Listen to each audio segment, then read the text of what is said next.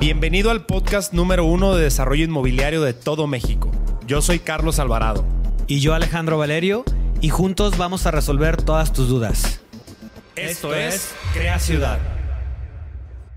¿Cómo están? De nuevo aquí en su podcast preferido y más valioso, Crea Ciudad. ¿Cómo estás, Carlos? Bien, Alex, ¿tú cómo estás? Aquí lo saluda Carlos Alvarado. Gusto estar de nuevo con ustedes en un capítulo más de este invaluable podcast.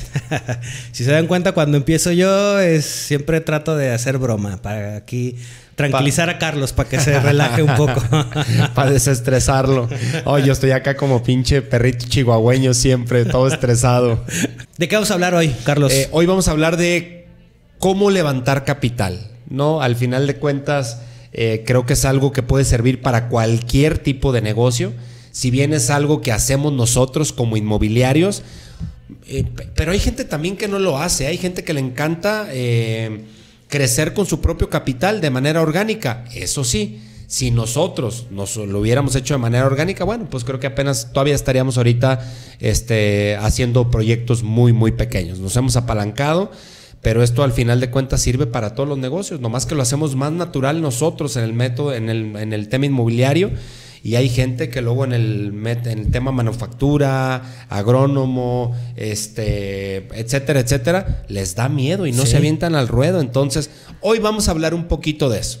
Lo cual está perfecto porque muchas veces el, miedo de, de, mucha gente que se ha acercado a mí es, ¿y el capital? ¿Lo tengo que poner yo? O sea, es como la primera idea, ¿no? Sí. Y la respuesta, pues, de mi parte es no. Pues cuando empezamos, Carlos y yo no teníamos... No, pues ni un peso. Ese capital, solo el conocimiento, por llamarlo de alguna manera, sí. Sí, y muy limitado, ¿no? Pero, sí, claro, pues, lo, lo, platicamos en nuestras de pronto sesiones de estrategia que, tenemos, pues que vas aprendiendo también sobre la marcha y muchas veces no te lo dicen los, los desarrolladores inmobiliarios consolidados de alguna manera, que pues hay que aprender, ¿no? Y, que no, no eres un producto terminado el primer día que empiezas a desarrollar. Claro, no, eres, eres algo que vas mejorando también el proceso.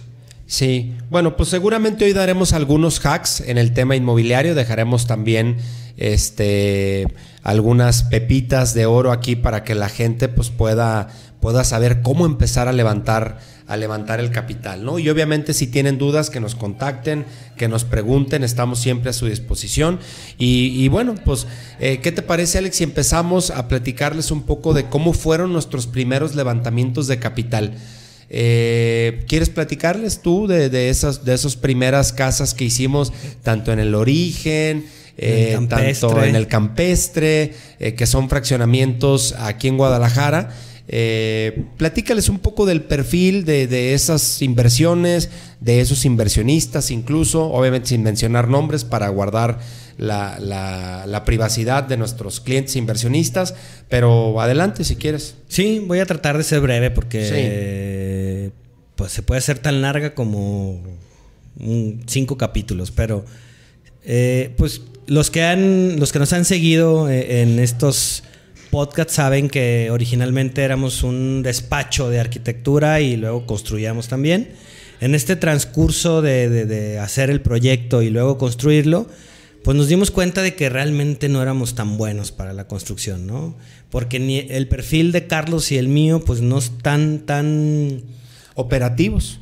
Sí, no, no, o sea, no, no, realmente, a ver, yo lo he dicho muchas veces, pues a mí no me entusiasma del todo andar empolvándome. Esa es la realidad, ¿no? Me encanta la arquitectura, pero ya el tema de obra, pues hay que, hay que, también es una cuestión de pasión y hay gente que le gusta mucho y dejémosle que esa persona que hace eso, pues lo Se haga. encargue. Sí. Claro. Hacíamos eso Carlos y yo hace algunos años y por, por azares del destino, un poco también por, por vender más, ¿no? Esa es la realidad por tener un proyecto más en, encargo y por administrar una obra más. Así es, empezamos a, a, decirle a algunos clientes que en vez de que compraran un terreno para hacer su casa, bueno, pues pudieran invertir dinero en comprar algunos terrenos en ciertos fraccionamientos ya, ya relativamente consolidados de ciertos desarrolladores en Guadalajara. Comprábamos los terrenos, o los compraban pues los inversionistas, nosotros les hacíamos el proyecto, ya éramos bien felices por hacerles el proyecto. Y luego nuestra intención era pues hacerles la obra y ganarnos pues también esa administración. ¿Qué pasaba ahí? ¿no? Al menos desde, desde el punto de vista de como arquitecto, que al final para nosotros era exactamente lo mismo hacer tres o una casa. Esa es la realidad. Pero ciertamente, eh, tanto Carlos como yo ya habíamos tomado ciertos cursos de desarrollo inmobiliario en, algunas eh, escuelas eh, o, lugares que, que, emiten estos diplomados.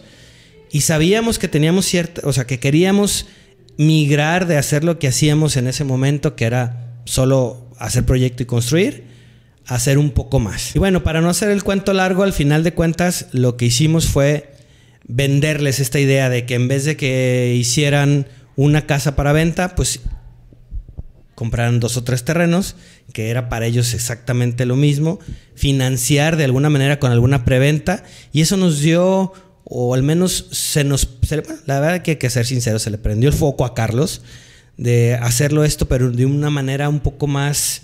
Eh, hacerlo de una manera más financiera que como tal arquitectónica o constructiva. como yo lo veía en ese momento que era más encargado de la cuestión operativa, era en hacerlo de una manera como arquitecto. Y tú ya pensabas más en una cuestión financiera. Sí. Y eso fue lo que al final...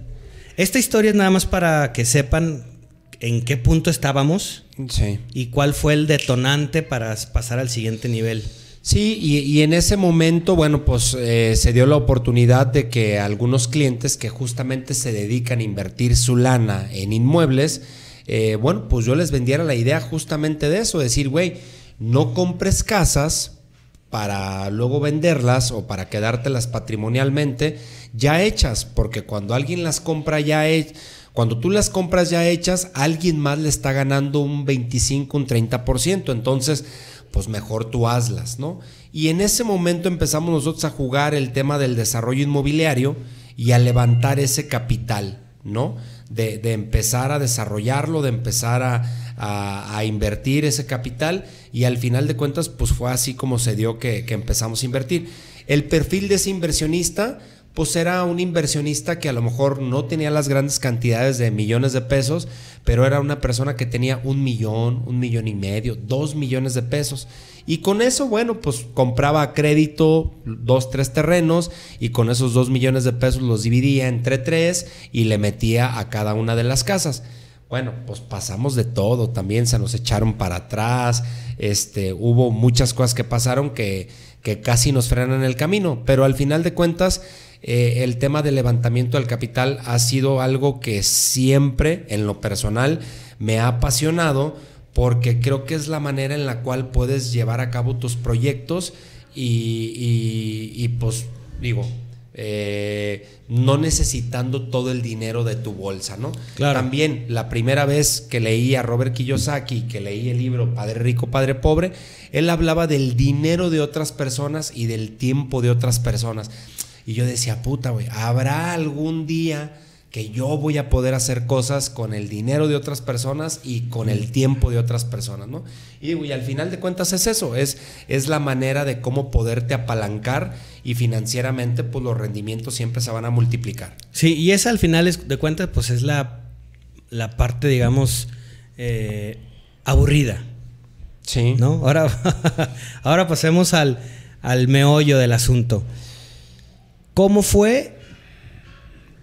Cuéntanos porfa la historia, ¿cómo fue que empezamos con el primer desarrollo ya inmobiliario como tal? Sí, bueno, pues se me... Eh, no quisiera alargarlo tampoco tanto, pues está ahí en los otros capítulos, pero al final de cuentas fui yo con un muy buen amigo y le comenté la posibilidad de poder comprar un terreno Él a lo cual accedió, le metió 3 millones de pesos a poder comprar ese terreno y luego le invirtió otro dinero al tema del capital semilla para poder empezar el tema del proyecto y el tema de la obra.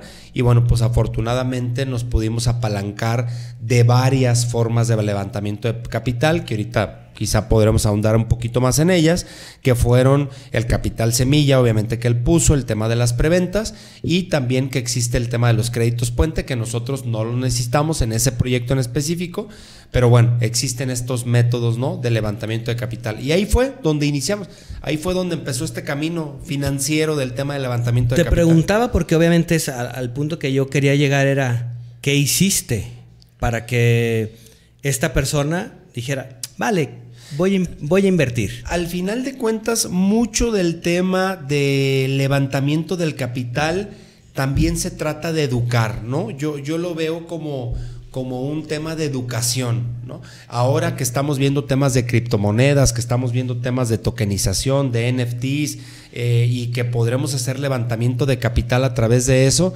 pues mucho tendrá que ser educar también a nuestra, a nuestra comunidad de inversionistas. Entonces, lo único que hice fue empezar a que, a que esos inversionistas vieran posibilidades que no veían dentro de su círculo o que tenían en su mente. Y yo les decía, güey, para al final de cuentas, con 5 millones de pesos, ¿para qué vas a ir a comprar una propiedad que te va a dar 25 mil pesos de renta al mes con esos 5 millones que le vas a meter y te vas a tardar 20 años en el retorno de tu capital? Mejor dámelo yo lo invierto y pues, güey, en ese primer proyecto prácticamente duplicamos esos 5 millones de pesos para, para, ese inversionista en dos años, ¿no? O sea, ¿quién, ¿quién te duplica tu lana en dos años? Eso significa un 50% de rendimiento anual, ¿no? Y, y, eso fue lo que les dije, fue educarlo simplemente. En esta educación y en esto que les dijiste, ¿les hablaste del riesgo? Sí, sí, porque yo les dije, como todo en las inversiones, al final de cuentas, a mayor riesgo, mayor ganancia. No quieres riesgo, pues no tendrás tanta ganancia. Entonces yo le dije, tú me puedes dar tu lana y yo pues puedo darte un rendimiento fijo. O puedes pues, ser el, como el socio principal, pero obviamente pues accedes a todas las ganancias. Claro, yo en ese entonces, y siempre lo he recomendado o siempre lo hemos recomendado para ti que nos está escuchando y que quieres apalancarte, en tu primer negocio o primer levantamiento que hagas, en el primer fondo que levantes, asócialos, súbelos al riesgo. ¿Por qué? Porque si algo se tarda, si algo falla, si algo pasa, ellos asumen el riesgo contigo. Entonces sí, yo les hablé del riesgo, estuvieron dispuestos a tomarlo tan estuvieron dispuestos a tomarlo que se llevaron grandes ganancias, ¿no? Al final, hay que reconocerlo, también no fue un negocio para nosotros tan jugoso, pero al final nos abrieron la puerta. Sí, y ganamos de dos formas. Número uno, con dinero, que la verdad no fue mucho, es, te podría decir que casi casi salimos tablas, pero ganamos mucha experiencia. Y esas siempre serán las dos formas de pago que, podremos tener en, en este negocio, ¿no? Y creo que en cualquier en cualquier negocio en, en general. Pero sí, es eso. Conforme pasó el tiempo, bueno, nos fuimos dando cuenta que hay eh, que entre menos riesgoso tú como socio industrial o socio operador vaya siendo, conforme baje el riesgo de invertir en ti, pues también cada vez el dinero que consigas será más barato, ¿no? Hoy el dinero que conseguimos es mucho más barato que el que conseguíamos en ese entonces y eso nos ha vuelto también que nosotros, pues hoy en día ganemos más lana, ¿no? Y, te lo preguntaba porque muchas veces también creemos que, que podemos, o que, o sea, cuando vas empezando, conseguir eh, las tasas mm, súper baratas. Súper baratas, ¿no? Y obviamente, pues cuando vas empezando que lo sepan, ¿no? Que, bueno, pues algo tendrás que dar a cambio. Cuando vas empezando, eh, no eres tan confiable, es tu primer desarrollo, yo te diría, asóciate a alguien que ya lo haya hecho, ¿no? Eh, si, si, eres un desarrollador que estás empezando, pues busca a un desarrollador que ya esté consolidado para que de la mano de él puedas tener su experiencia. Y sí, quizá le vas a tener que compartir algo de las ganancias a ese desarrollador o a esa persona que se asocie contigo en el proyecto, pero limitas mucho tu riesgo. No sé si, si te acuerdas, Alex, pero algo que yo siempre he dicho y te lo decía, eh, y siempre estuvimos de acuerdo en eso, güey, a mí me vale madre cuánto nos cobren, güey. Si nos están cobrando esos güeyes 4 millones, 5 millones de pesos las gerencias, prefiero pagárselos pero pues de alguna manera estar respaldados. En aquel primer desarrollo también tuvimos socios desarrolladores y les dimos la mitad de nuestras ganancias, ¿no? Y al final de cuentas, pues ellos pues corrieron rápido, ¿no? Pero, pero siempre he dicho, fue mejor haberlos tenido así, con limitaciones y con eh, muchas cosas que pasaron, que quizá no haberlos tenido. Prácticamente, como dicen en el póker, ¿no? Pagamos por ver. Exactamente. Pero estuvo bien, ¿eh? Yo también coincido que que la experiencia que ellos tenían, al final de alguna manera la, aportaron al negocio y bueno, pues eso nos ayudó. Sí, definitivamente, como lo he dicho, siempre, siempre va a ser mejor tener eh, aliados, ¿no? Y, otra cosa que necesitas también en el levantamiento de capital, pues es un equipo de campeonato, necesitas eh, mucha gente, eh, advisors, staff, asesores, consultores, pues que te ayuden a... Y, es algo que, en un principio no teníamos. Alex, coméntales brevemente hoy quiénes forman nuestro equipo de campeonato y, de quién tienes que rodearte para que el capital que levantes pues sea bien invertido. Sí, pues al final nosotros, eh, obviamente del staff, pues somos, o sea, dentro de la empresa somos varios, pero como asesores, como staff externo, pues tenemos gente, obviamente contadores, fiscalistas, abogados, eh, financieros. ¿Puedo dar nombres? No, pues si quieres así, pero... Vale, este, pues sí, tenemos en, el, en el staff externo contadores, tenemos fiscalistas, bien importante, abogados, desde lo comercial hasta lo civil. Sí. Eh, tenemos obviamente un financiero, buenísimo. Y pues bueno, ese, ese, equipo nos ha ayudado también a mejorar nuestras proformas y a mejorar nuestros, nuestros resultados. Sí, sí, de acuerdo. Y bueno, pues gente luego aquí ya interno que gestiona el talento humano, que gestiona todo el project management, eh, temas de diseño, temas de branding, marcas, estudios de mercado, este ingenieros eh, estructurales, ingenieros hidrosanitarios. No, no, no. Entre, entre más te vas dando cuenta de, lo que se necesita para que un equipo sea de campeonato, pues cada vez te haces más consciente de que tienes que tener a los mejores. Que claro, este, este equipo de campeonato aplica casi para cualquier empresa, ¿no? Sí, sí, totalmente de acuerdo. Cualquier industria en la que la gente esté, bueno, pues un buen banquero. Un buen banquero, es verdad. me acuerdo que me dijiste, este Robert Kiyosaki decía que hay que tener un banquero como amigo y apenas estamos en eso. Si alguien es banquero por aquí. si alguien es banquero y tiene una posición de liderazgo en un banco, ah, contáctenos, ¿no? Porque fue algo que nos costó eh, mucho trabajo poder encontrar a alguien que realmente nos diera servicios adecuados de banca es tanto de empresa como personal para Alex y yo como personas físicas. Y bueno, pues apenas lo estamos encontrando, pero no estamos peleados en seguir conociendo gente. Porque muchas veces también no sabes, ¿sabes? O sea, no sabes lo que requieres para que todo esté en orden, porque pues ya todo tiene que estar ligado, todo está ligado, lo fiscal, lo financiero, lo contable, contable lo legal. Sí, sí, no, totalmente de acuerdo. Y bueno, otra cosa en la que me gustaría ahondar, este, hablan los que saben y muchas veces en los libros te dicen que la cantidad eh, o, tu network al final de cuentas siempre va a ser igual a la calidad o al tamaño de tu network. Esto es, siempre eh, tu patrimonio será igual a tus conexiones o relaciones que tengas con las personas. Y eso es algo que pues al final de cuentas eh, hemos entendido muy bien y lo que hemos estado haciendo es tratar de relacionarnos siempre lo mejor posible para que, pues digo, en las relaciones está la trascendencia, ¿no?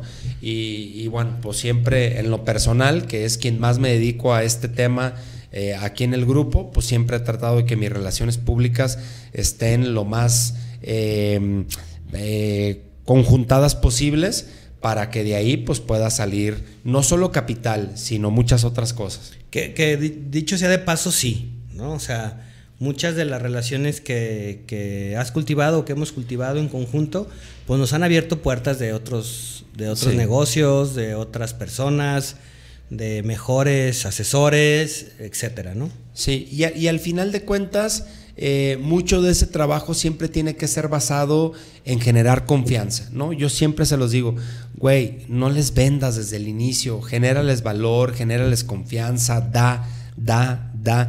Yo de verdad no soy un güey este, que, que pues te ande vendiendo a la primera, ¿no? Seguramente mucha de la gente que escucha esto, este podcast y que me conoce sabrá que pues muy pocas veces vendo, ¿no? Realmente Realmente no porque no me gusta, porque a mí no me gusta que me vendan, a mí me gusta comprar.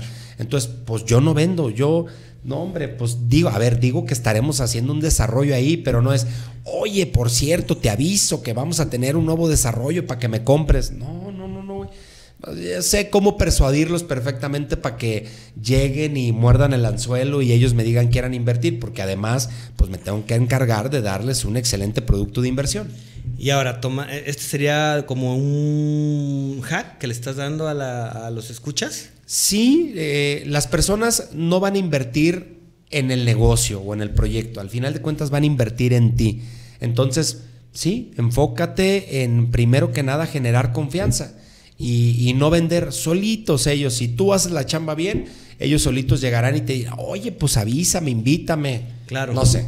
Sí, porque al final de cuentas yo muchas veces se cree, yo mismo creía eso antes, que el producto era lo importante, ¿no? Sí. Que lo es, pero no es lo más. Sí, volvemos a nuestro mentor eh, como autor, Robert Kiyosaki. Él en su triángulo DI habla de que el producto es lo, menos, importante, ¿no? Es el sistema, es el liderazgo, es el, tema legal, el, financiero, el equipo, eh, la misión y lo menos, lo menos importante es el tema del producto, ¿no? Lo habla Simon Sinek también en el tema de su círculo dorado. Al final es más importante el, para qué. cómo y el para qué que el qué, que el que vendes, ¿no? Pero sí, esa, esa sería como, como ahí, como una, un insight que me gustaría dejarles y, también pues que procuren, eh, a ver, si tú no inviertes en ti, nadie más va a invertir en, ti, ¿no? Y estoy hablando de que para que inviertan en tus negocios, pues no van a invertir en tu negocio o en el producto, van a invertir en ti, pero para que inviertan en ti, pues primero tú debes invertir en ti. Entonces, hay un tema súper importante, es el tema pues de capacitación constante, lectura, eh, conocimiento, escuchar podcast, cultivarte, este, también en el tema físico, desafortunadamente estamos en un mundo en el cual a ver, espero y esto pues también sé que pronto va a caer, pero pues hoy en día pues como te ven te tratan, ¿no? Y no, no estoy hablando de comprar eh, ropas de supermarca, te lo dice alguien que se vende, que se, te lo dice alguien que se viste con pantalones Zara, con ropa o playeras Pulambir, este, con tenis eh, Puma eh, y que no son de, de grandes diseñadores y que no gasto fortunas tampoco en ropa pero hombre, que te veas bien, que te veas eh, con buen gusto, que te vistas, que te cuides, eh, porque al final de cuentas, pues eso también termina abriendo las puertas. Digo que al final tú haces muy bien eso, ¿no? Digo, al fin, hay que reconocer que es una persona que se cuida. Sí, sí, sí, sí, y que bueno, pues al final, y, y, hablo también justo de esto, ¿no? De temas de ejercicio, porque también mientras tú estés bien en el tema interno, pues eso también te va a ayudar a que puedas compaginar. Y al final de cuentas, pues donde también puedes expandir mucho tu networking es en los gimnasios, en clubes de lectura, en, en lugares donde vas a ir a invertir en ti, en diplomados, maestrías, eh, masterminds, ahí es donde al final de cuentas se termina dando, ¿no? Sí, uno nunca sabe. ¿eh? La verdad es que yo tengo poco, empecé a practicar box. Sí. Y hace no, mucho tiempo nos sentamos con el que se le ocurrió esta idea. Sí. Y ya estamos haciendo ahí ciertos también proyectos, ¿no? Sí. Siempre es, siempre es importante estar abierto a, a, esta expansión como persona y eso incluye eh, todo esto que dices, ¿no? los clubes de lectura, los gimnasios, qué sé yo.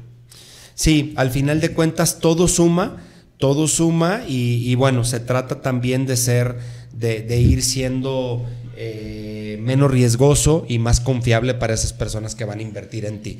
Y, bueno, para terminar, me gustaría, si Alex, si quieres, eh, introduce este, este último tema. Formas de levantamiento de capital, porque si bien muchas veces hablamos del tema de, de, capital de inversionistas para capital semilla, pero sé que hay otras formas de levantamiento de capital.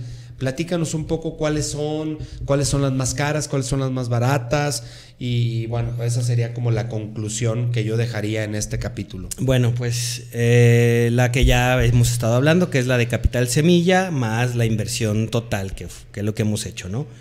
Que prácticamente pues realmente son las más caras, si lo podemos poner desde un punto de vista de, de valor, una escala de valor, también existe, obviamente, pues la preventa, ¿no? Que para mí y para cualquier desarrollador, pues es, la más económica, la más barata, porque ni es tu dinero y normalmente no viene con interés. Darás algunos descuentos, pero al final de cuentas... Los tienes considerados. Así es.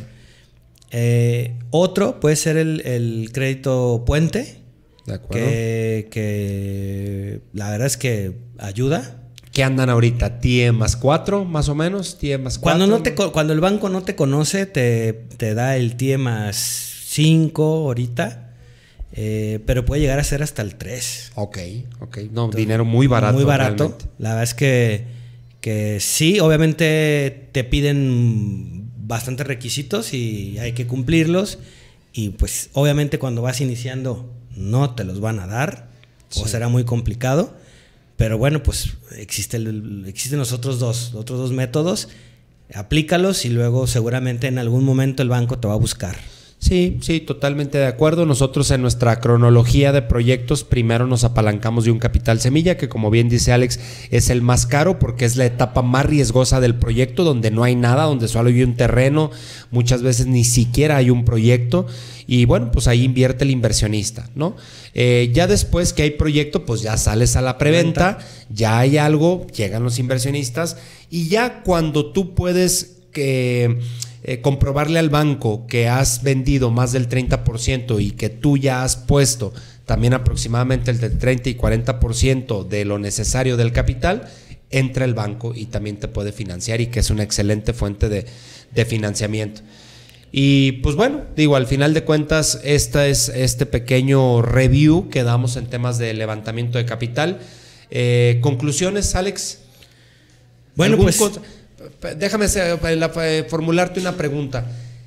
En temas de levantamiento de capital, si tuvieras que darle un consejo a las personas que están empezando en cualquier empresa, cualquier negocio y piensan apalancar su proyecto a través de levantar un pequeño fondo, ¿qué consejo les darías? Yo el primero que les daría es que tú lo dijiste, que inviertan primero en ellos. Ok.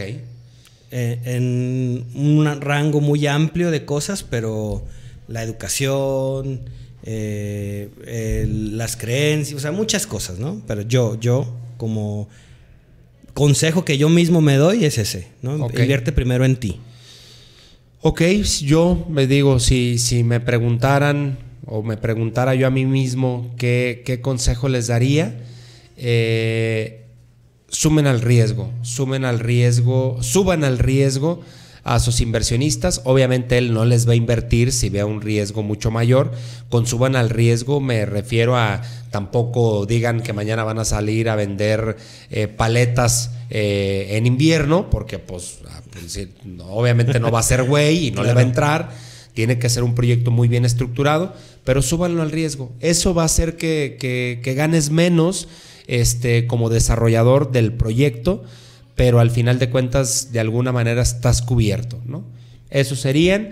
Y bueno, si, si tienen dudas, atrévanse a preguntarnos, eh, búsquenos en nuestras redes sociales, eh, mándenos sus preguntas, eh, con mucho gusto, si tienen dudas, las podemos contestar. Y el chiste, que lo que queremos hacer también con este capítulo y con este podcast, es que pues ustedes se animen a emprender, a iniciar, a levantar capital, para que también puedan tener un gran crecimiento. Sí, y que sepan que estamos aquí también, ¿no? Para cualquier duda, ¿no? ¿Dónde te pueden encontrar, Alex, tus Bien fácil. En Instagram estoy como Alex Valerio L. Y en Facebook en, como Alejandro Valerio Langarica. Perfecto. Yo en Instagram, eh, Facebook y Twitter estoy como Carlos Alvarado V, V de vaca al final. Y bueno, pues eh, les agradecemos mucho por todas sus atenciones para este capítulo del podcast. Como ya lo dijimos, si tienen dudas, que sé que hay muchas en temas de levantamiento de capital, contáctenos. Al final, para eso es este podcast, ¿no? Para, para su servicio. Muchísimas gracias a todos por su atención. Les mandamos un gran abrazo. Esto fue Crea Ciudad. Recuerda seguirnos en nuestras redes sociales y no te pierdas el siguiente capítulo. Te agradecemos infinitamente tu apoyo.